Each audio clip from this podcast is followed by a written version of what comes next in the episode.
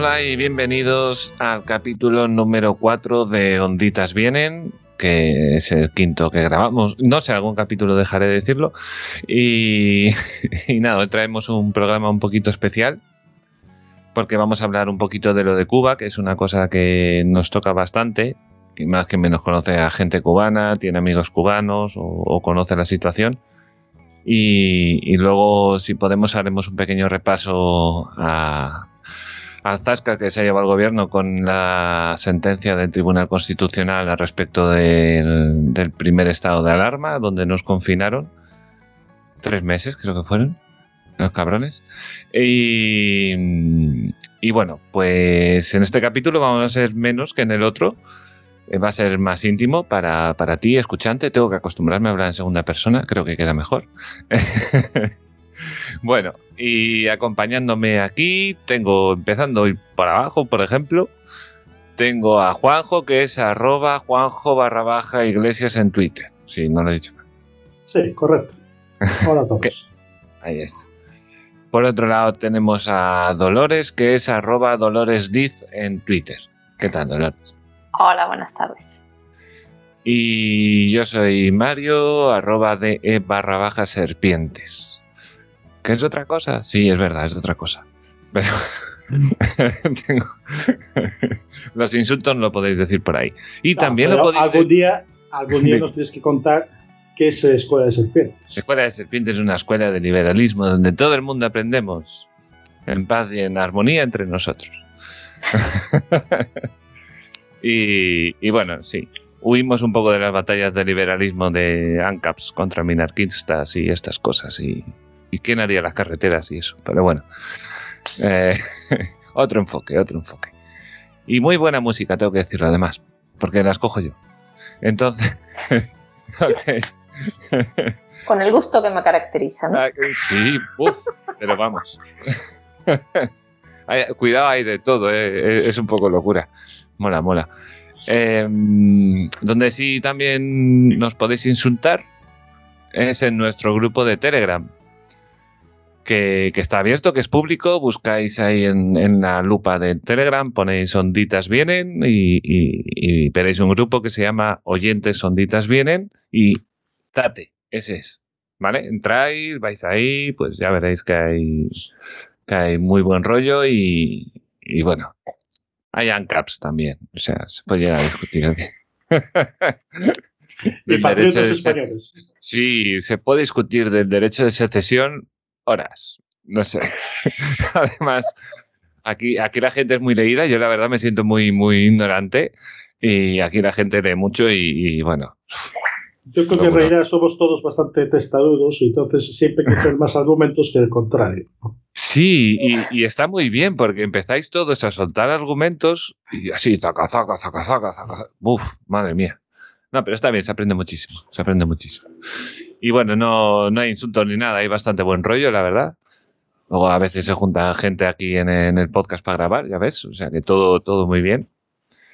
Y, y, bueno, vamos a empezar con el primer melón, que es una buena noticia que esperemos que no acabe en, en sabe Dios qué. bueno, el tema, el tema, el tema es Cuba, ¿no? Llevan desde, desde hace cinco días o algo así que empezaron las manifestaciones. De repente hubo una revuelta en un pueblito de las afueras de la de Habana, de La Habana, que bueno y que es que era no sé si era San Francisco de los Baños, algo así, no sé, siempre me olvido el nombre. Y bueno, empezó con caceroladas, empezó con, gritos de, bueno, pues libertad, abajo el comunismo y estas cosas. El tema es que eso empezó a saltar. La gente estaba un poquito quemada, la verdad. Es que no es para menos, la verdad. Y el tema del COVID, como la pandemia, las vacunas, no sé qué, no sé cuánto, como que les ha hartado un poco más. Entonces, todo ese silencio, silencio obviamente, porque, porque ahí no te puedes manifestar de cualquier manera y es muy fácil que te detengan y es muy fácil que estés en una prisión meses, así, simplemente por manifestarte. Eh, entonces, de repente la gente vio una excusa, que fue estos del pueblito, y a partir de ahí se, empezó a propagar todo. Y, bueno, gracias a Internet, sobre todo la gente le ha echado dos narices, se ha empezado a mover.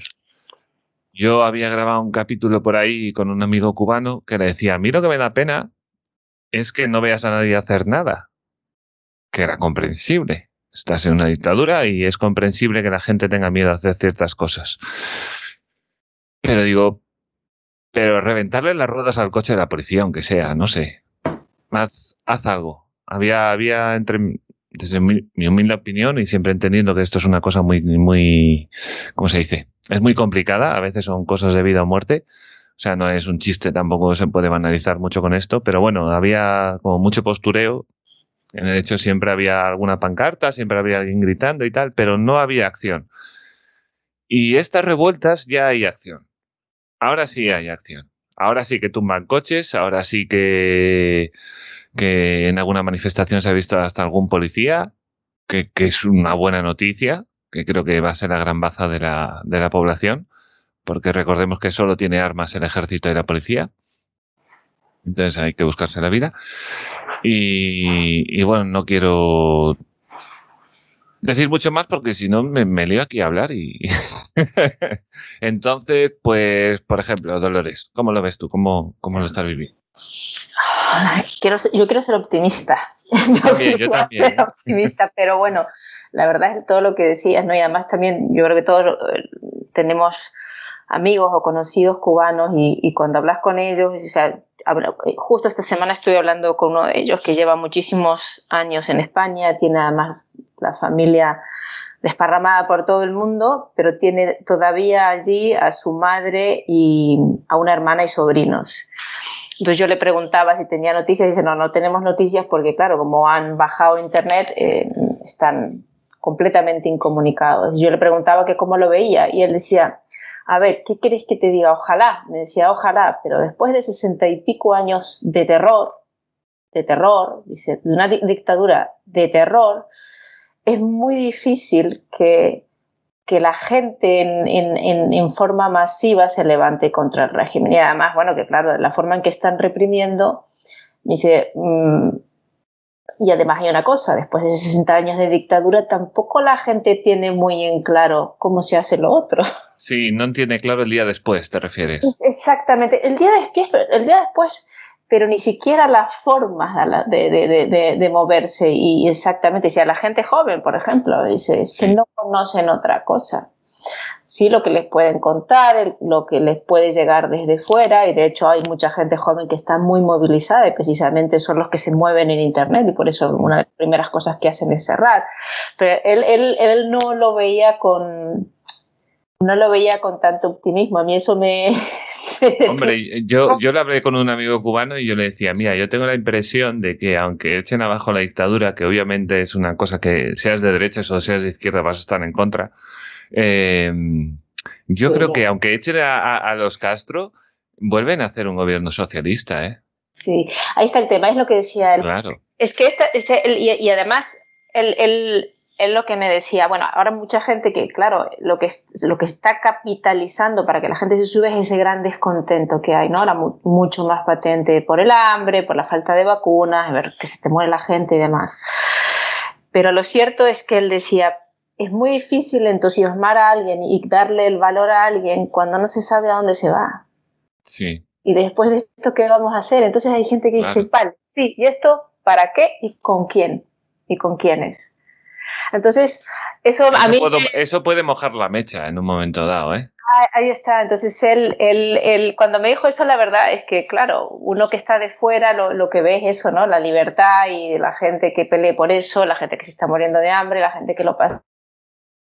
Tener en cuenta a la hora de analizar, ojalá, ojalá, ojalá, eh, ojalá me hubiese gustado, además de, lo que es Cuba en sí, lo que, lo que es, y, que uno puede entender cuando te cuentan este tipo de cosas, lo, lo, lo más escandaloso es ver el mundo libre, entre comillas, eh, con, con, tantas dudas a la hora de, de, condenar y de defender a quien debiera estar condenando y a quienes debiera estar defendiendo. Eso yo creo que es la parte de todo esto la, la, que más llama la atención y la que más desconcierta y, bueno, crea, a mí me crea de verdadera desazón porque a esta altura del partido que no sepamos qué tenemos que estar defendiendo, con quién tenemos que estar es un poco triste.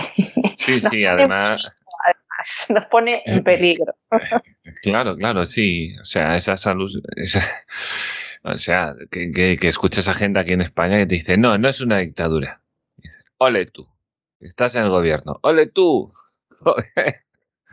¡Ole tu idea! Madre mía. Juanjo, ¿tú qué opinas de todo esto?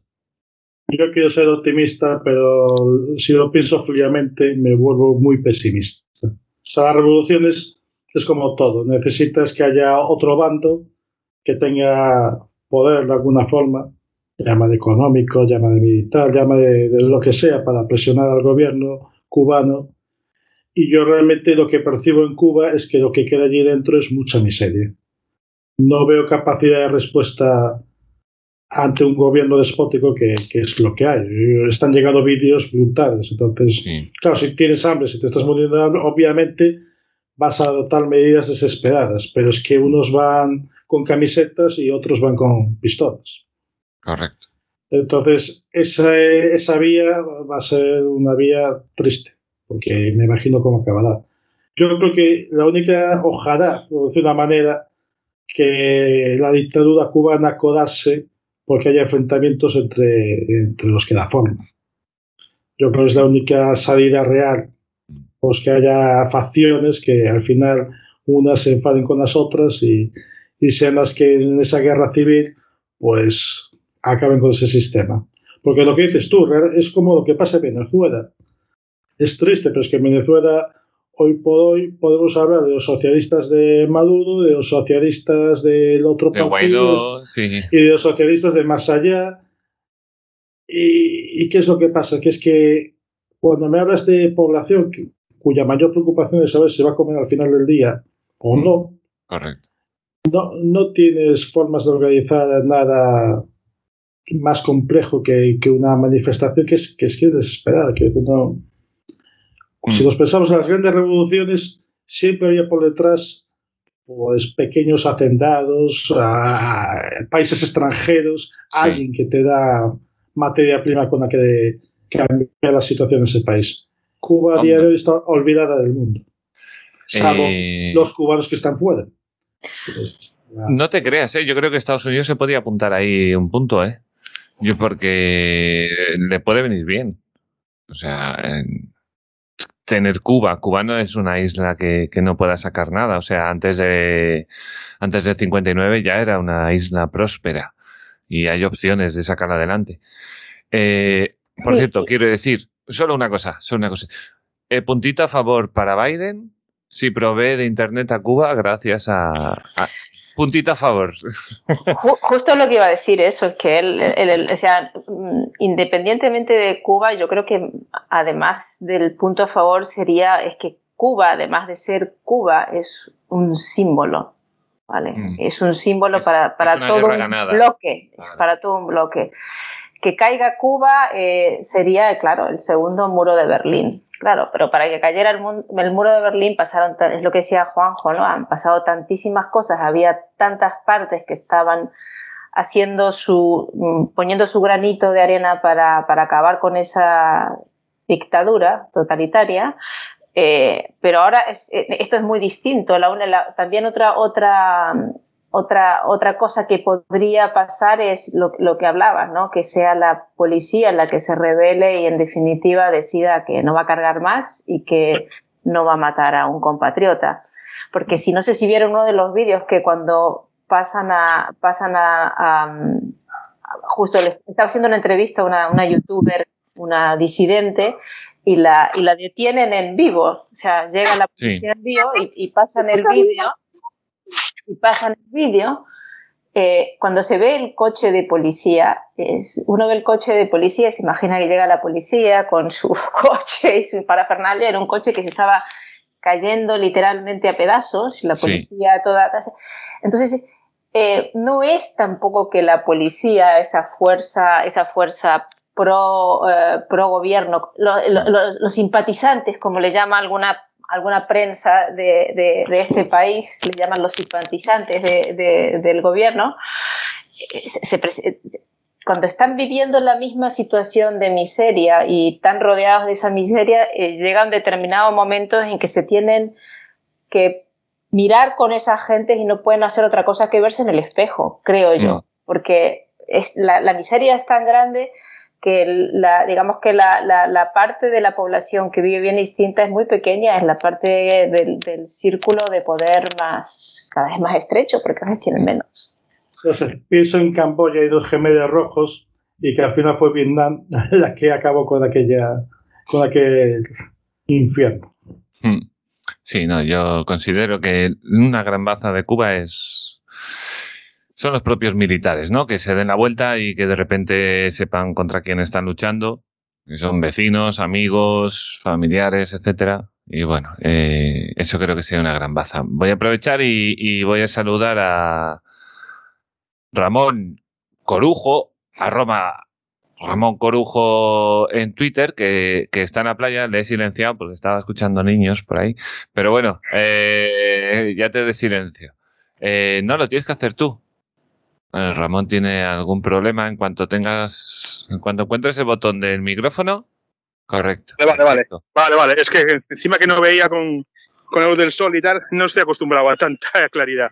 Eh, estaba y más o menos estuve pensando en el tema este de, de Cuba al castrismo quien le salva son los tiburones. Es así. O sea, la gente no se puede ir de allí, solamente se puede ir en avión.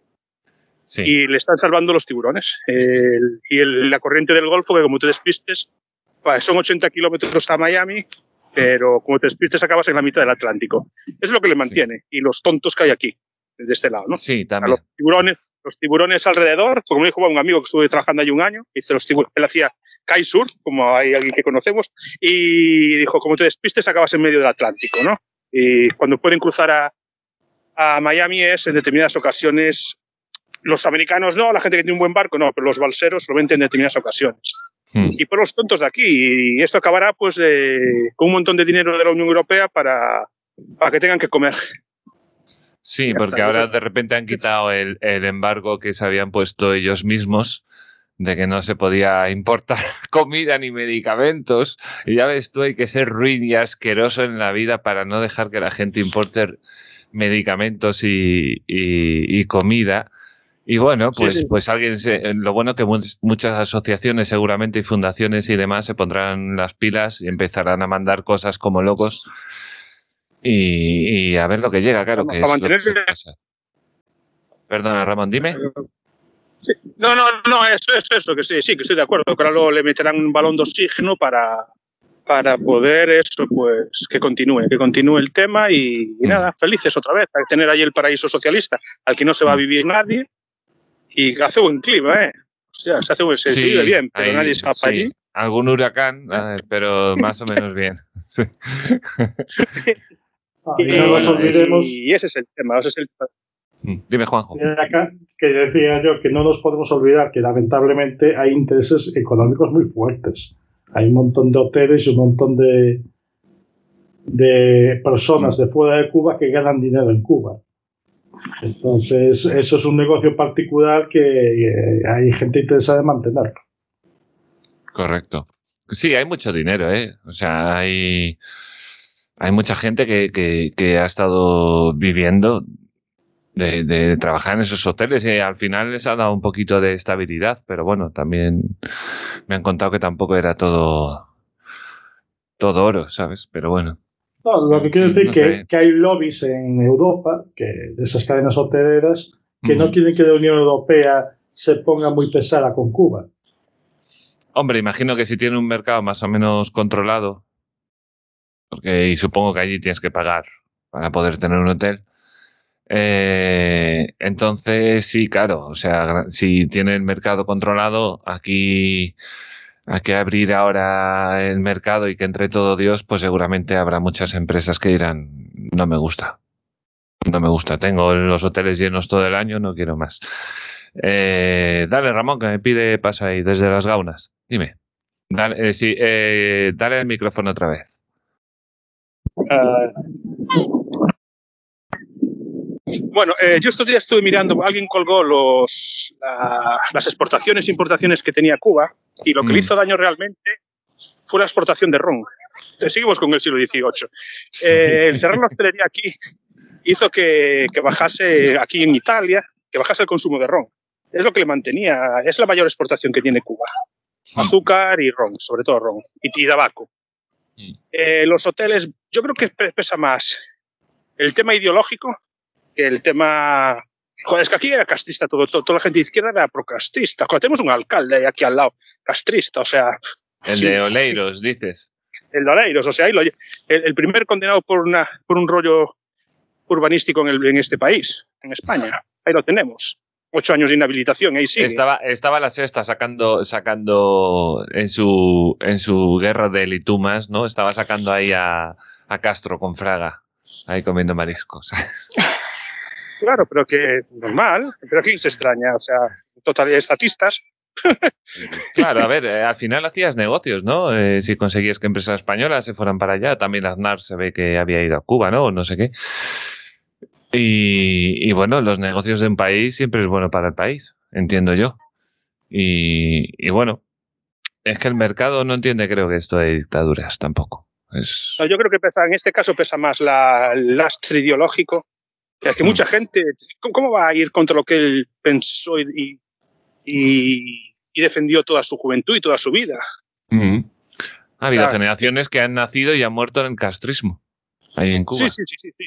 No, eso me lo decía el otro día, estaba por el chat, una amiga, una conocida que eh, tiene relación mucho allá y tiene pareja cubana y tal, y, y, dijo que eso, que no, que no le veía, no le veía futuro. Y de porque los más espabilados, o sea, la gente un poco tal se fue. Sí. Se fue. El resto están allí malviviendo. Pero la gente quiere volver, ¿eh? Cuidado que yo con quien he hablado, o sea, gente estaba muy ilusionada porque eso fuera bien y, y volver. Y volver y ponerse a pelear con, la gente que lleva toda la vida en castrismo y que se creen todas esas mentiras. O sea, no sé, tío. No sé, hombre, el, llamarte, llama, a irte, pero, pero no sé. Yo creo que, bueno, la morriña, claro, tienen un parte de, gallegos ellos y, y, la morriña les, les tirará, pero. no sé. Eh, a ver, que yo conozca, todos los cubanos que conozco se han ido para estar mejor. O sea, básicamente, simplemente, o para no estar mal, llámalo.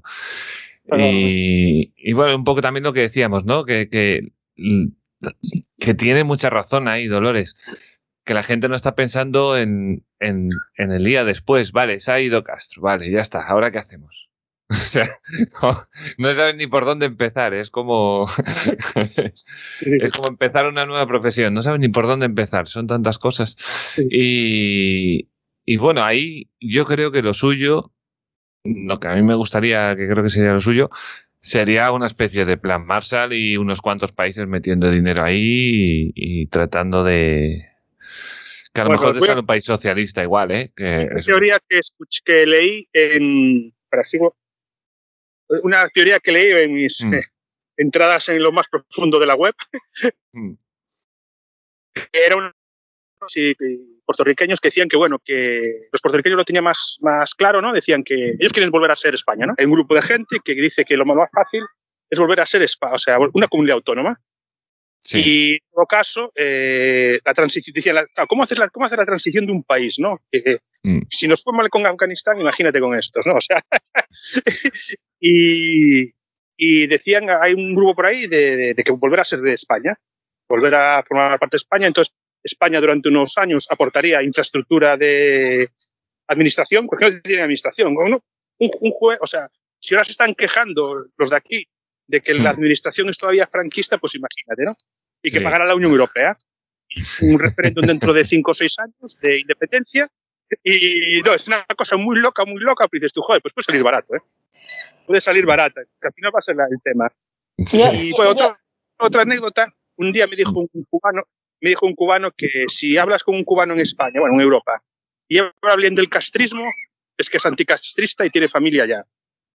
Puede ser. Y si habla mal, es castrista y con, con, con contactos con los servicios de información. O sea que cuidado con quién hablas y con lo que dices. Bueno, yo encontré, cuidado, yo, tengo un colega que vino de Cuba y estaba votando a Unidas Podemos y le tuve que enseñar lo que era Unidas Podemos. Y le dije, se te va la olla. Eh, Dolores, no, no, decir eh, algo. Yo, yo, yo, yo hago lo que hace Rodríguez Brand cuando dice eso lo pagaría la Unión Europea. Moncho, cariño, la Unión Europea somos nosotros. Claro. Al final nos sacan los cuartos los unos o, o los demás. Sí, sí.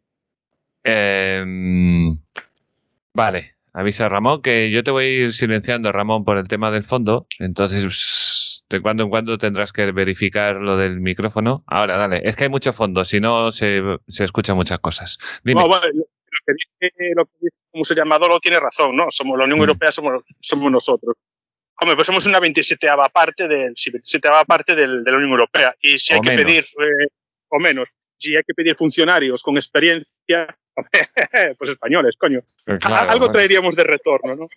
claro, eso, sería lo mejor, llenarlo de funcionarios y más votos para el que esté en el gobierno en ese momento. Para la izquierda, hombre, para la izquierda.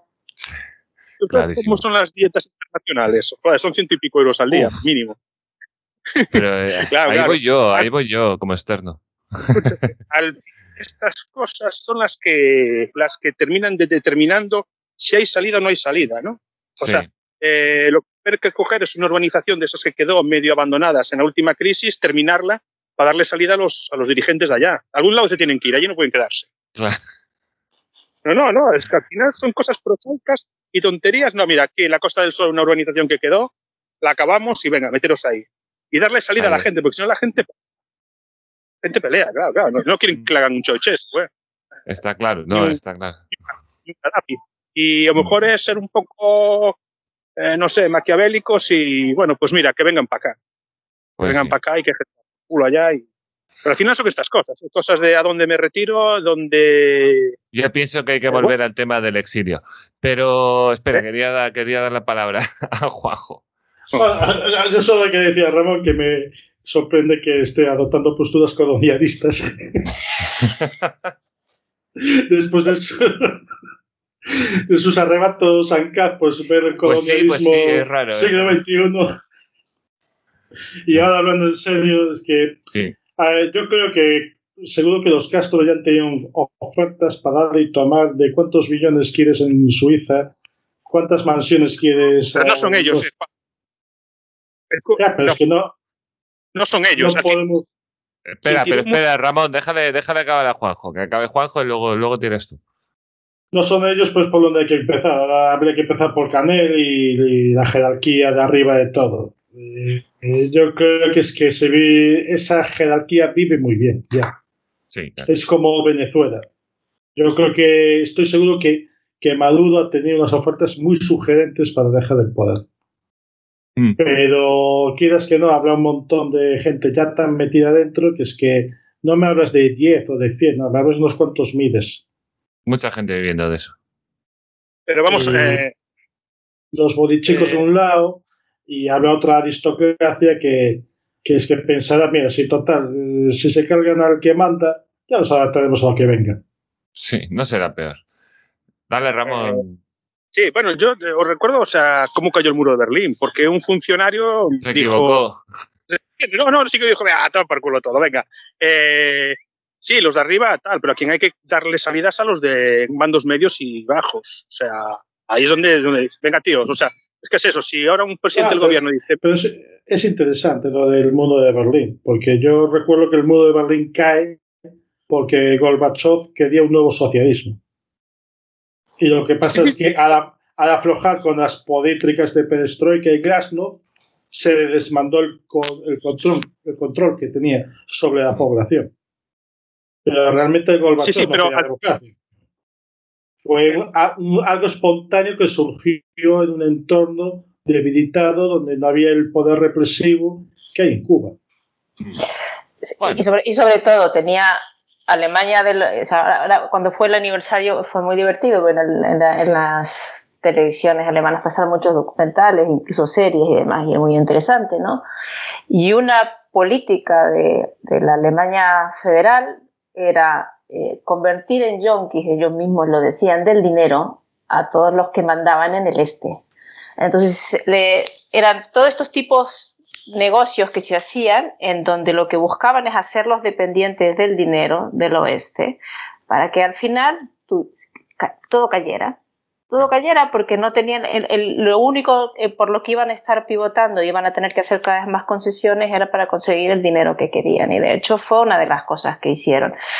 Otra otra otra otra cosa que se que se hizo bueno es aprovechar que dentro de los movimientos de activistas con el medio ambiente y demás eso sí caló muchísimo en la gente también porque se veía que toda la caca de, las industrias de alrededor iban a vertederos allí tremendo. Entonces ahí ya, además de la, de la represión, del miedo y todo lo demás, la gente lo que veía era el riesgo salud enorme y porque no tenían dinero para, para mantener el sistema. Es que es lo que le termina pasando a todos estos tipos de socialismo y la diferencia yo creo que es el contexto. O sea, Cuba está pobre, pobrísima y va a seguir empobreciéndose por lo que tiene mm. alrededor y no hay forma de que haya alguien que esté metiendo dinero por ahí para que la gente pueda resistir de alguna manera. En mm. cambio, la, la diferencia con, con, con, Alemania yo creo que era esa. Yo creo que es básicamente eso. y, y jolines, fueron menos años también. Sí, sí, bastantes menos. Y que sabían de dónde venían. es muy importante lo que señalas. En, en Alemania del Este había una sociedad civil. Débil, pero la había. Mm. Y además una clase preparada, tenían coches, tenían estatus, una vida, tenían recursos. Yo lo que veo en Cuba es que me da, me da lástima, es que, no, es que no veo casas con tejados No, no, no. No, no, está en lo de Cuba. Bueno, sí, eh, lo que decía Dolores, yo lo vi por ahí, lo de la segunda caída del muro de Berlín. Y bueno, eh, no sé, yo les deseo mucha suerte, que todo tire para adelante, a ver si... Y aparte, la gran ventaja de Alemania del Este es que vivíamos la Guerra Fría y había políticas activas, como la que ha señalado. El, el mm. mayor prestatario, creo, o, si, no sería el segundo, de Alemania del Este, era la Alemania del Oeste. Sí, sí. Lo que dijo todo es muy bien dicho. Que al final la Alemania del Este era, se intentaba adaptar un capitalismo y no daba la talla, porque acababa. Vamos, no, no tenía los recursos que tenía para garantizar el nivel de vida a sus ciudadanos que proponían. Y se acababan. Y cosas que no, que nada funcionaba, eran esas, cosas que se, se, veían de repente, incluso los que estaban en el servicio secreto, que, que, que, estaban intentando reinventar lo que ya estaba súper reinventado, usado en, en, en Occidente. A, los propios, a, los propios científicos les, pasa, les pasaba eso. Después las cosas tremendas que pasó con el tema del, del HIV, con lo del SIDA que lo que hacían es que la población súper empobrecida y mal, y lo que hacía el gobierno, que no tenía ya dinero, porque además Rusia ya estaba, la Unión Soviética, con grandes problemas y los había desenchufado un poco del dinero, que era de donde venía el dinero, mm. Eh, lo que llegaron a hacer es vender el plasma de la gente. Había campañas políticas donde decían que se necesitaba donar no sé qué cantidad de litros de sangre en un tiempo récord y lo que hacían es que cargaban aviones enteros con el plasma de la gente porque decían que en los países comunistas, como no había homosexuales, o sea, eso es muy curioso cuando ahora después dicen que la ideología de la izquierda es la que defiende. Ahora vamos a bueno, ellos decían que como en en Alemania del Este no había homosexuales porque no estaba pervertida la sociedad y echada a perder como en el Occidente, mm. no, había, no, estaba, no, había, no había presencia del virus. Entonces lo que hacían era vendían el plasma, cargaban aviones de plasma entero, a la gente le convencían de que estaban donando para una campaña para accidentes porque se necesitaba y tal y cual, y lo que hacían es que cargaban un avión y lo vendían a Occidente para el plasma para el tratamiento de los que estaban infectados. A esa, perversión hablamos. Sí, sí, sí, o sea. Pero fijaros que, que, en ese periodo especial, ¿no? Cuba, por decirlo de una manera, la Cuba comunista lo aguantó. Hmm.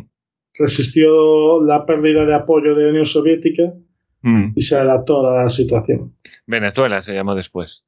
Sí, después de chupar la sangre de Venezuela. Pero claro, eso es lo que... una vez más, ¿no? Yo creo que al final lo, lo volvemos, volvemos a lo mismo, de dónde parte cada uno. O sea, el, Alemania de repente es algo tan antinatural como que de un día a otro te puedas ver con tu primo o tu hermano que está dos calles más allá o no. Cuando compartiste la historia donde tuviste la misma economía, la misma educación, las mismas inquietudes y de repente te ves de un lado y del otro y que un lado tiene recuerdos de esa vida diferente, no sé si lo considerarían, considerarían todos mejor o no, dependiendo del momento, pero sí que tienen un recuerdo de algo muy diferente y cuando empiezan a ver que están viviendo cada vez peor y que ven y empiezan a enterarse de que los otros están viviendo cada vez mejor, tienen algo con lo que soñar, aferrarse y luchar. Y, y es cuando se arma la sociedad civil, desde Leipzig. Mm. Entonces, ahí está para mí la diferencia.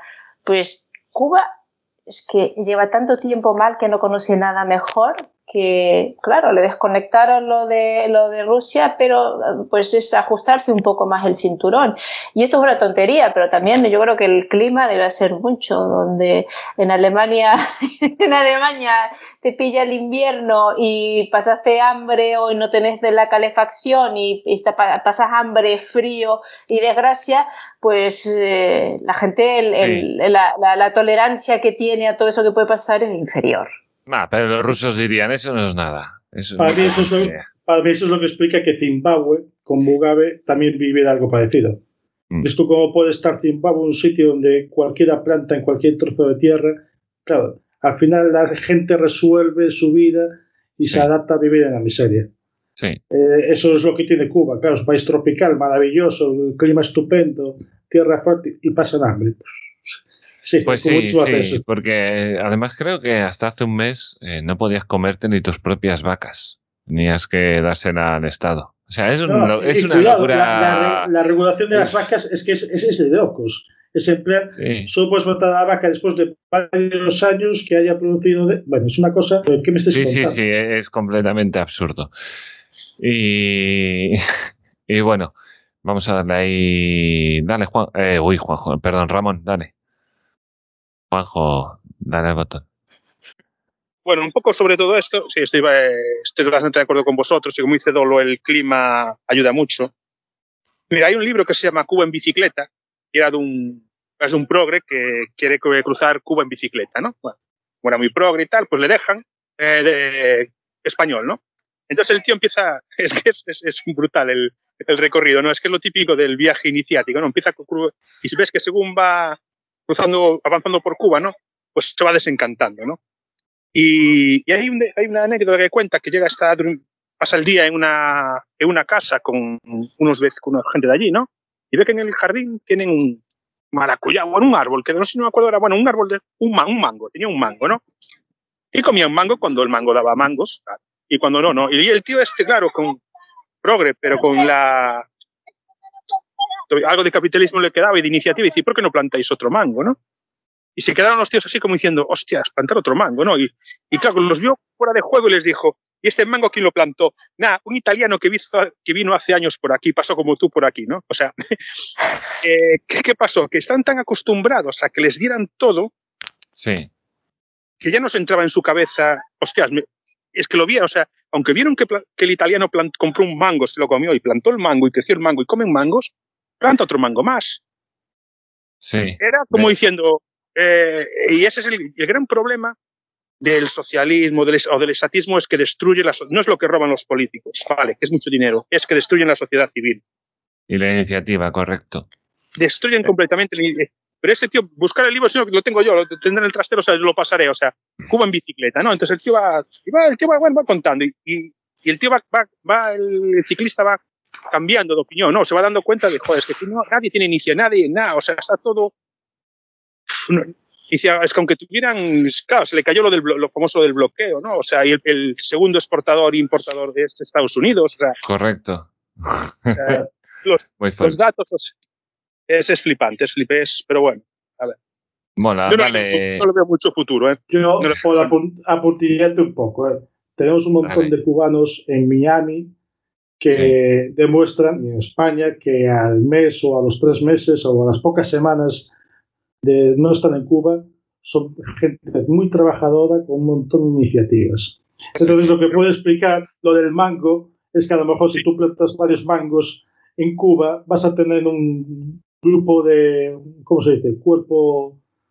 Sí, sí, boinas negras o lo que sea. Un CDR que te va a preguntar tú por qué plantas tantos mangos. Y a partir de ahí igual se te complica la vida. ¿Quieres poner una tienda de mangos? No. no, no. Eh, ¿Puedo intercambiar los mangos? No. Eh, pero yo lo que me, Joder, yo la chica esta con la que hablé, que conozco y tal, que estás viviendo con un mulato, o sea, con un negro, o sea, dice, o sea, dice, no, mira, tío, es que los más, me lo dijo así, ¿eh? O sea, yo me quedé flipado. Los más espabilados se han ido ya. Mm. Dice, tienen un problema de la gente que se ha quedado, que está adaptada, está anestesiada, y, los, y, muchos, de los que están en, Miami no quieren que caiga acá, quieren que se jodan los que quedaron allí. Yo me he tenido que no, no creo, joder. Mucho, mucho. Si no, esto hubiera acabado antes. En cuanto pones un poco de y tal, hubiera acabado antes. Mucha gente no quiere que caiga el castrismo en Miami. No, a ver, que, que, que si castristas hay, si ves, hay cubanos re pobres castristas en Cuba. O sea, apoyando el movimiento. A ver, y luego te vas a Miami, también habrá gente que no le haya ido tan mal o lo que sea, que se fue a Miami y gana dinero y no entiende y dice viva Castro. aparte, no hablamos de vista que Cuba, para temas comunistas, por de una manera, es una potencia de exportadora de talento que se paga muy bien en Venezuela, en España, que al final mucha gente que viaja a París, se forma, se educa y mm. más, en fin, más enfermedad por el mundo. Correcto, así está el socialismo hoy en día, madre mía, qué asco Bueno, pues vamos a, zanjar el tema, ¿vale? Y así pasamos al segundo tema, que es, que es un buen tema. El segundo tema resulta que nos tuvo el gobierno confinados, confinados tres meses. Son tres meses, ¿no? Sí, fueron tres meses. Que solo podíamos ir a la farmacia y al supermercado y a, las panaderías. Al estanco, menos mal que no tuvieron los huevos de cerrarlos, porque, porque si no, si iba a armar la mundial de gente no pudiendo fumar. Uf, eso ríete tú de. y y bueno, entonces ahora el Tribunal Constitucional en un, en un primer, ¿cómo se dice? En una primera votación, que al parecer todavía tienen que firmar la sentencia y demás, por 6 a 5, pues han decidido que era anticonstitucional eh, las medidas que adoptó el gobierno. Bueno, el gobierno le ha entrado por un oído y le ha salido por el otro, y me da igual lo que diga el constitucional, básicamente, es lo que responden se, se apoyan en un sentido de Estado, en un sentido de había que hacerlo, siempre, ¿no? El Papa Estado. Y, y, bueno, lejos de que a lo mejor alguno podríamos decir, bueno, nos han confinado, hay una pandemia, pues a lo mejor así como una primera medida te, te puede, te puede sonar bien, que todos votaron a favor, creo, el primer estado de alarma y demás, pero que a lo largo del tiempo ya se fueron viendo las cosas, ¿no? En realidad todos encontramos al final que era un estado de, de excepción encubierto, tal cual. Entonces ahí a, decretazo tras decretazo pues se pusieron a meter lo que les dio la gana. Siempre votaban los mismos a favor, ya sabemos quiénes son los cómplices, y, bueno, claro, ahora lo que ha dicho el Tribunal Constitucional es que tomaste ciertas medidas que solo lo puedes hacer en un estado de excepción, que lo que yo no entiendo es por qué no hicieron un estado de excepción. Bueno, sí que lo entiendo, sí, para no pasar por el, Congreso. Pero pudiendo haber hecho un estado de excepción. Entonces, claro, la única que te queda es por eso, por no pasar por el Congreso y tener que ir aprobando punto por punto por punto y aparte que tiene otros mecanismos que es más difícil, necesitas mucha más política y muchos más acuerdos y, demás. Bueno, voy a empezar dando la palabra a Ramón. Cuéntanos.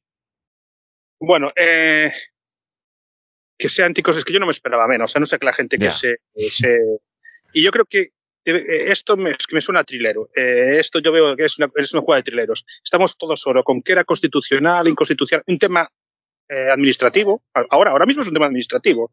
Y ni eso, o sea, porque ya no tiene ni, ni eso.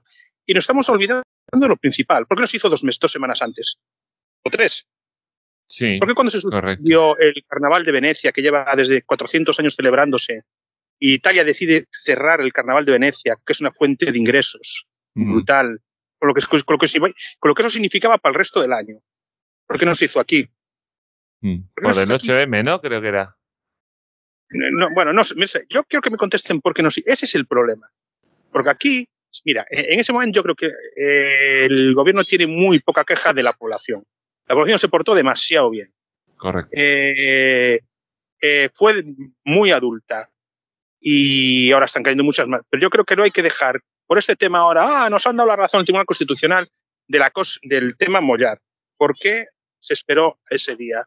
Y teniendo los datos, por ejemplo, el tema del el salón del, del, teléfono de, de, World Mobile Congress. o sea, ¿Por qué se suspendió? O sea, eh, ¿qué información tenían esas empresas? Que se suspendió porque las empresas no quisieron ir.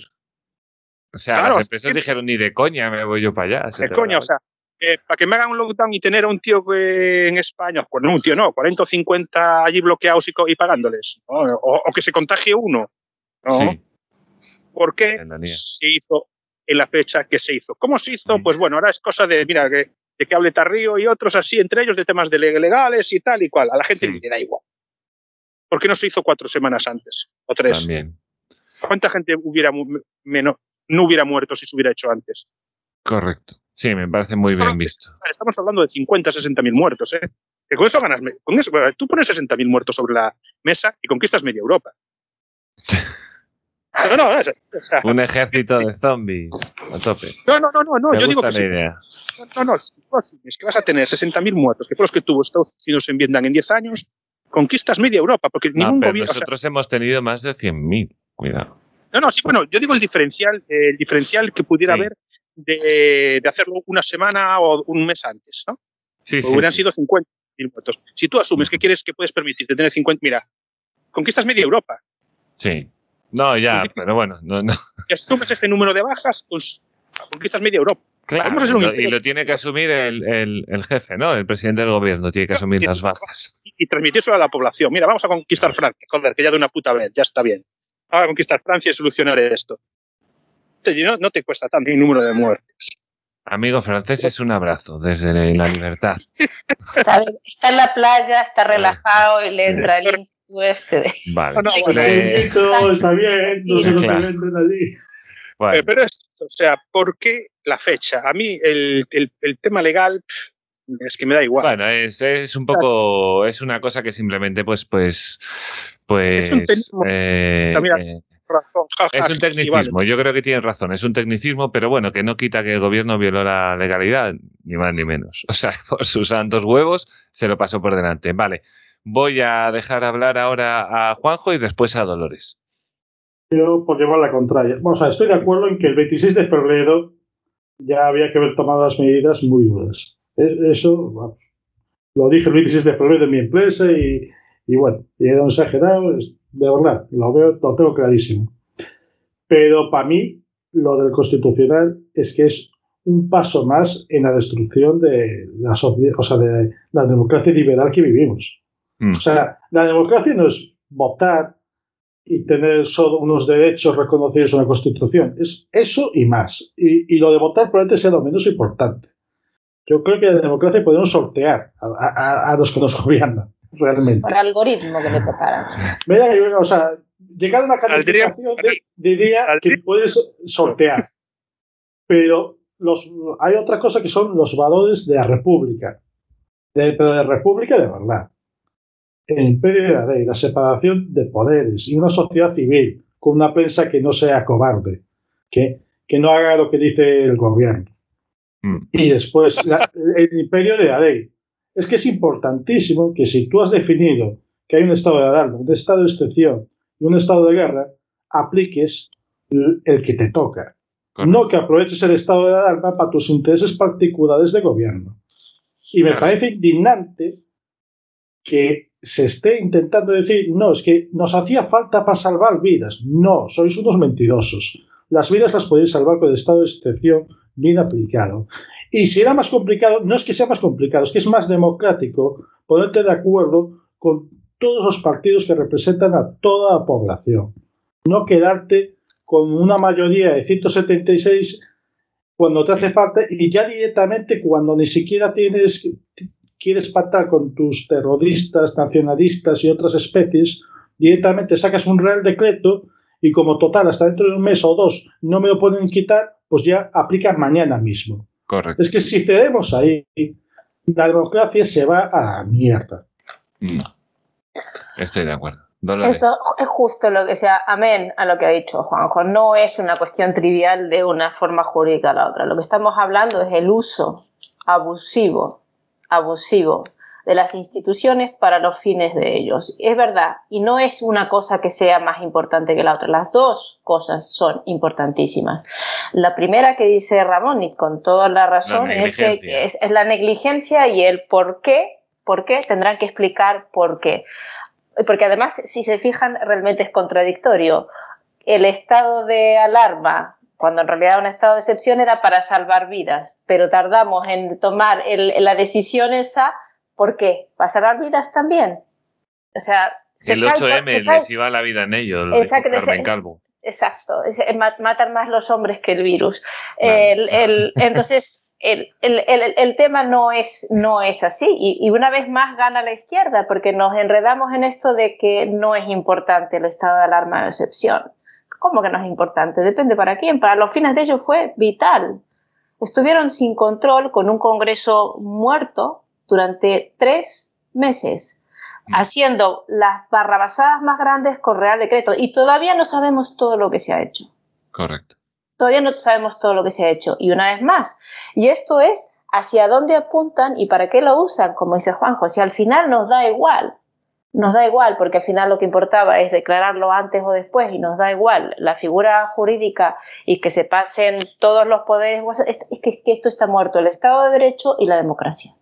Entonces, como no sepamos defender y estar alertas de todas aquellas pequeñas cosas que van haciendo poco a poco en contra del Estado de Derecho, pues nos van a arrasar. Mm. Hay una cosa que, yo escuché también, no me acuerdo quién lo dijo.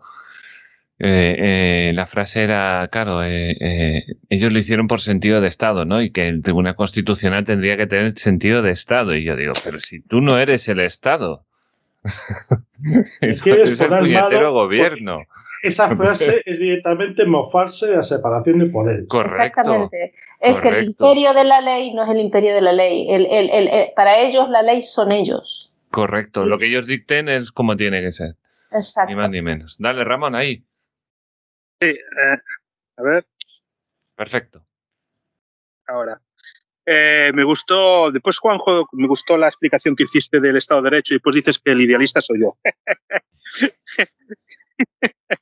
pero sí tiene razón, ¿eh? la, definición está y la explicación es buena, pero bueno. Eh, y lo que decía Oradolo es eso, o sea, que es que ellos consideran, es que ellos hablan de democracia popular, ellos consideran que los políticos tienen que decidir al el, órgano mayor, mayoritario de los, el órgano mayor más alto, digamos, de, de los jueces. Digo, bueno, pues hay que votar los jueces, hagamos como Estados Unidos y votamos al fiscal del distrito, ¿no? Mm. Que la muy progresista, por ejemplo, Kamala Harris parece ser que era una, bueno, una tía dura, dura en cuanto a, a meter gente en la cárcel. O sea, que no. ¿Por qué? Porque si no, no salía reelegida. Entonces, si tú eliges, si queremos hacer una democracia popular y que los jueces estén controlados por la población, hagámoslo de esa manera tan sencilla.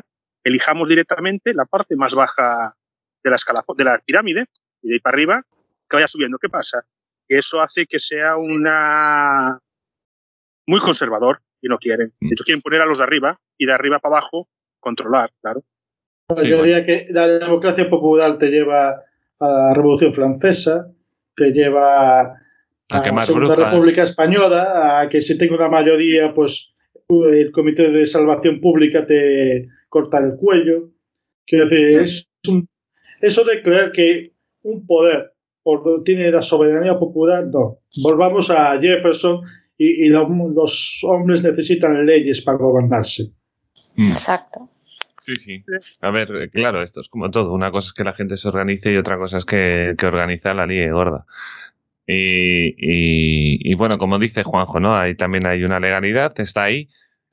Y ya si el que manda, pues le da todo igual y se lo pasa por delante de la cara y le entra por un oído y le sale por el otro. Y, y aparte este gobierno, ojo, que, que la de liadas que lleva. O sea, es, es, impresionante. No, no puedes hacer... un resumen. O sea, no, te queda muy largo igual.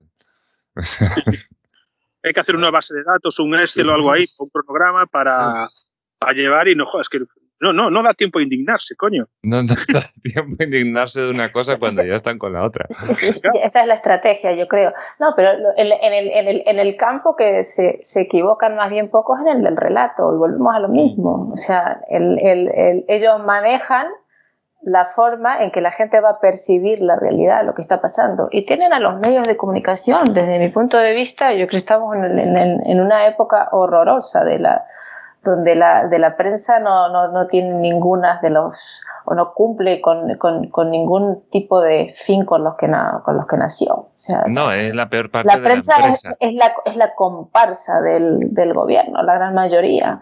Hay mm. muy poca empresa libre, entonces es, es muy complicado. Y que todo el mundo sabe, por ejemplo, que la prensa está subvencionada, todo el mundo lo sabe. O sea, eso sale en el BOE, o sea, e, es, es un medio de, del Estado.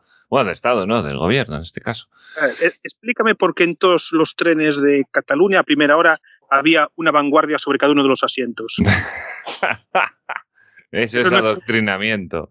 Y por decirlo en clave gallega, explícame por qué el correo gallego lo había en todas las facultades de la Universidad de Coruña. Correcto. Pero vamos a ver si, si, lo dijo un político gallego. Dice, a nosotros la, la, voz de Galicia nos dura seis meses. Le cortamos el grifo y se hunde. Mm. Lo ha dicho, sí, o sea, están por las declaraciones. La voz de Galicia está, diga la asunta porque le duran, la, tiene supervivencia de seis meses, le corta todos los, todas las ayudas, subvenciones, compras y se va. Sí, sí, que eso, eso realmente es un es una mierda, porque además, claro, la libertad de expresión, claro, libertad de expresión, sí, yo lo entiendo.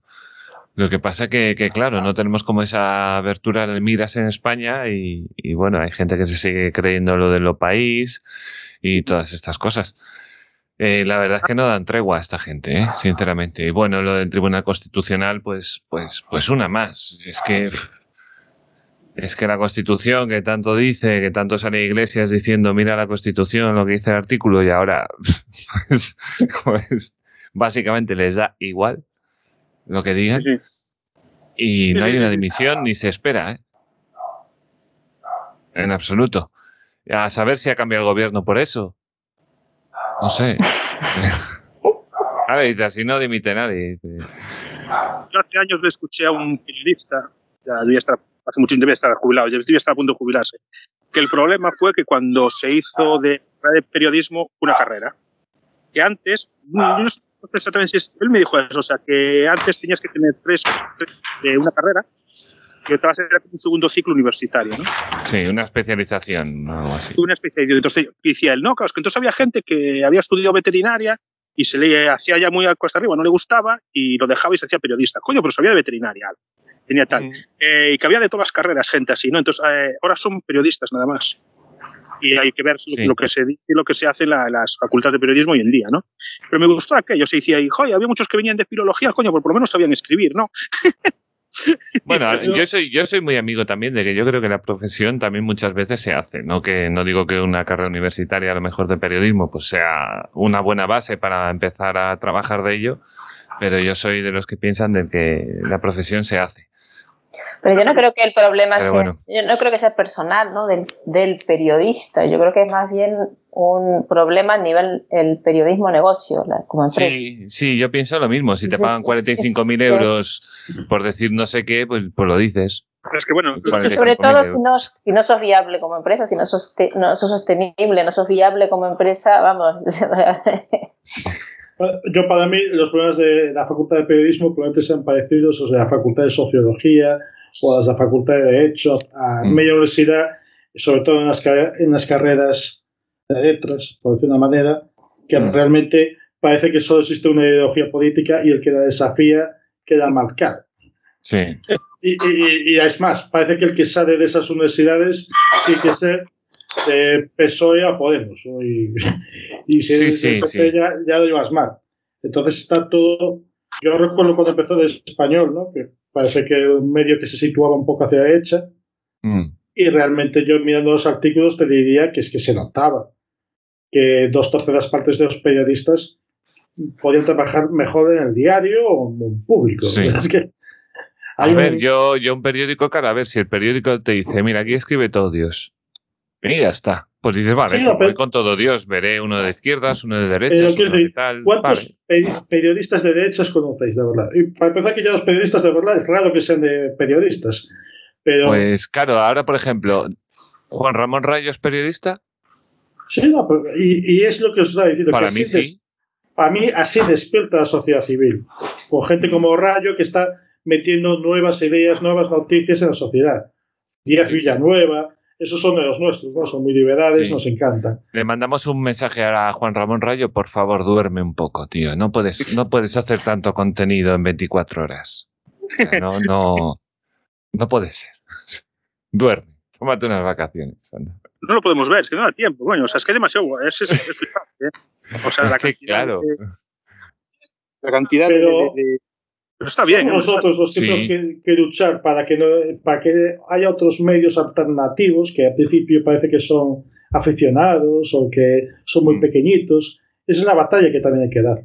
Sí, bueno, el Rayo se nota que es profesor, no se nota que está acostumbrado a, tener que enfocar temas y, y digamos, dar clases y, y, lo hace muy bien, la verdad que el tío al menos parece que sabe de lo que habla, al menos lo parece, ¿eh? es que habla muchas cosas. Y entonces, es que Rayo lleva 15 años. Lleva 15 años, da todo, todo. Sí, sí, sí. El señor, el señor Huerta de Soto le llama, el señor Huerta de Soto le llama socialista, creo, o socialdemócrata a, Rayo. Pero bueno, porque también me parece que es muy realista, ¿no? Se baja, no se mete al narcocapitalismo como loco, ¿no? Se baja un poco a la tierra y, y bueno. Pero bueno, ole, ole por él y que hace un trabajo brutal, ¿eh? que yo creo que en lo que es divulgación libertaria. Aparte ha conquistado minutos en televisión española, en Antena 3. En la sexta cada sábado. Es gente que, que, no sabía que existía eso y que ahora sabe que existe. Sí, correcto. ¿Ramón? Sí, bueno, en realidad se ha definido varias veces que sí, que eh, intelectualmente o filosóficamente era tiraba No, yo creo que es del mm. sector posibilista, ¿no? la facción posibilista dice, mira, estos son los bueyes que tenemos, como por ejemplo también eh, la calle, ¿no? Que dice que bueno, que es liberal, pero que, que no está, que está, no le gusta el Estado, ¿no? Pero que, pero que bueno, que hay que ir haciendo cosas y bueno, pues mira, así es que es lo que hay, hay que ir cambiando, ¿no? Mm. a poco rebajados y también como era Manuel Llamas, creo que ha entrado también en, el sector económico de, de, la Comunidad de Madrid. De Ayuso, sí. Sí, correcto. Sí, sí.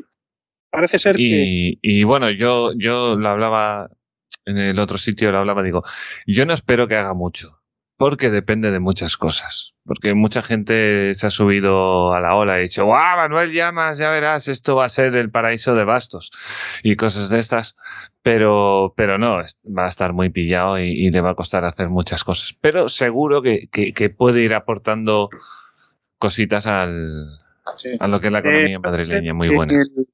no sé si fue Rayo, una entrevista o tal, que, bueno, el que le preguntaron que iba a ser su función y que bueno que va a ser una oficina, un, él va a estar encargado del tema de legislación, ¿no? de adelgazar la legislación autonómica. Parece que tenía 1.700 reglamentos, leyes y demás, zarandajas que, que eliminar, funcionar y tal. Y bueno, si hace eso, pues ya, ya es, su función era esa, ¿no? O sea, su función era esa y, y que bueno, pues no está ni tan mal, ¿no? A ver, a ver pues si. Ni tan mal, correcto. es que, bueno, mientras esta gente vaya entrando por ahí, a ver, a ver qué pasa, a ver qué pasa. Bueno, pues yo creo que, tenemos un capitulito muy chulo.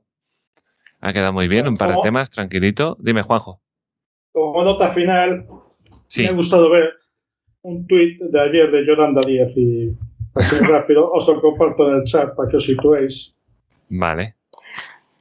Que Yolanda Díaz eh, debe reivindicar. No vamos a echar de menos a CELA con Yolanda Díaz.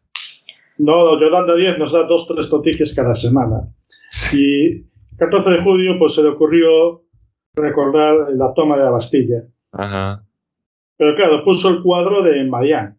Y ya que estamos hablando de, de Rayo, ¿no? El antiguo director de Juan de Mariana, pues vamos a dar una pequeña lección de historia a nuestra amiga Yolanda, que el cuadro de 1800, o sea, de, de de la Revolución Inspira, espera, el nombre del título exacto, del cuadro, la libertad guiando al pueblo, es espectacular, ¿no? Pero, querida Yolanda, eh, eso es la revolución liberal de 1830. ¿qué, es lo que, es lo que marcas tú aquí en el tweet? Sí, Marian. Eh, quita un Marian era, eh, viene de Juan de Mariana. ¿eh? Mm. Por eso se llamaban marianos los que iban allí a acabar con el rey, porque creía que a los tiranos, cuando se saltan las leyes, toma nota Pedro, pues ah. se les puede asesinar. Primero hay que avisarlos que te estás incumpliendo la ley, y si no hacen caso, pues puedes tomar las armas. lo que dice Mariana es que no es pecado no es pecado, no es pecado no, es, mata, no es pecado matar. No, no, me no me apuntéis que, que, te castigo con el libro de Juan de Mariana.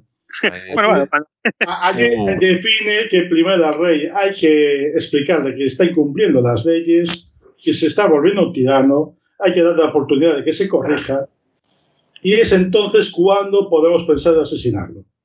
Porque si estás cumpliendo con el mandato de todo buen cristiano. Bueno, pues has escuchado, oyente, esto es así siempre. esto, es empezar a sacar referencia y esto, si te gusta el liberalismo, ¡buah! Te empapas. Eh, dime, dime, Ramón, así rapidito. Eh, la toma de la Bastilla, lo, escuché ayer, eh, cuando tomaron la Bastilla, que era la cárcel, la cárcel represora de los aquellos barrios bajos, mm. había cuatro, siete personas detenidas, ¿no? Cuatro estafadores, un inglés, bueno, inglés en Francia y tal, y un, una persona demente y no sabían la otra persona. O sea, que de ese espíritu de, de, represión que ese símbolo, pues había en el París de aquella época había siete personas. Ya ves, joder, madre mía, qué multitud. eh, cuatro y un inglés que está bien está en la cárcel y tal. Y, cuatro estafadores y un inglés, me gusta, hasta como título para, para algo, para una canción, ¿no? Yo qué sé. Sí, sí, cuatro estafadores y un inglés. Y esa es la, esa es, eh, o sea, esto de que venden el relato no viene de ahora, que parece estos, esta gente de ahora parece que inventaron el tema este, ¿no? Eso no, ya viene de mm. atrás. O sea, ya en la Revolución Francesa hacían relatos y mira, hemos cogido la Bastilla, que estaba allí el pueblo reprimido, y mm. no, había, no había nadie. Había pues un, un, día, un día hacemos un especial sobre, sobre esto, la, de la toma de la Bastilla y demás. Yo, ya sabéis, yo suelto. Empezáis ahí, que mola, mola mucho. Bueno, pues nada, hasta aquí, hasta aquí llega el capítulo. Voy a ir despidiendo poquito a poco. Pues voy a seguir un poco el orden, más o menos, de antes. Bueno, pues en primer lugar, agradecer. Bueno, primero voy a agradecer al escuchante que está llegando hasta aquí. Que está bien. Que, que muchas gracias. Porque eso luego se ven las métricas y se ve hasta dónde escucha la gente y tal. Entonces, nada, la perrita de Juanjo Aprovecho. Eh... Ah, es la de Dolores. Aquí todo el mundo tiene mascota. Eh, bueno, empiezo por, por Juanjo, arroba Juanjo barra baja iglesias en, en Twitter. ¿Alguna cosita más para despedir? Sí, que he hecho un esfuerzo increíble hoy para poner mute siempre que no hablo y no lo aprecias.